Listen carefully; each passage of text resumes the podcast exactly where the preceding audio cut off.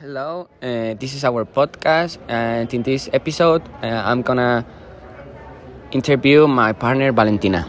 Hi, I'm Valentina, and I'm happy to answer your questions. Okay, let's begin. Uh, what is your podcast about? My podcast is about travel and about the places that me and my partner want to visit. When did you choose that topic? Uh, we choose that topic because we enjoy a lot um, to travel and to know new places and cultures and have new experiences. Do you think your podcast helps students?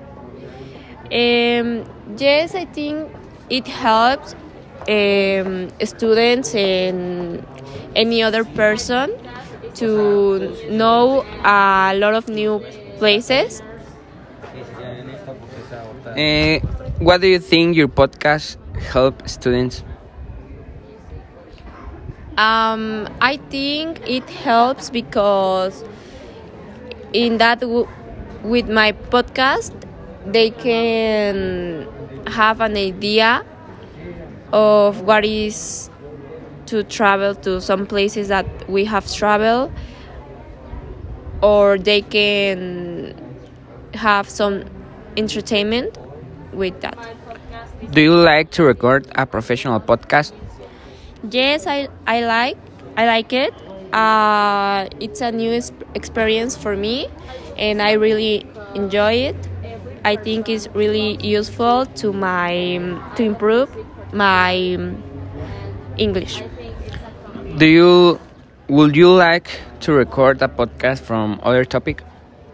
um, yes i i would like to Why? I organize my episodes with because first of all I start with the story of the music because I have a lot of topics and to talk about and in that way I can have a new vocabulary and all of that.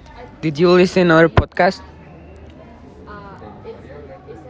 Um, yes, I listened uh, to other podcasts. My uh, podcast, the podcast of my partners and others.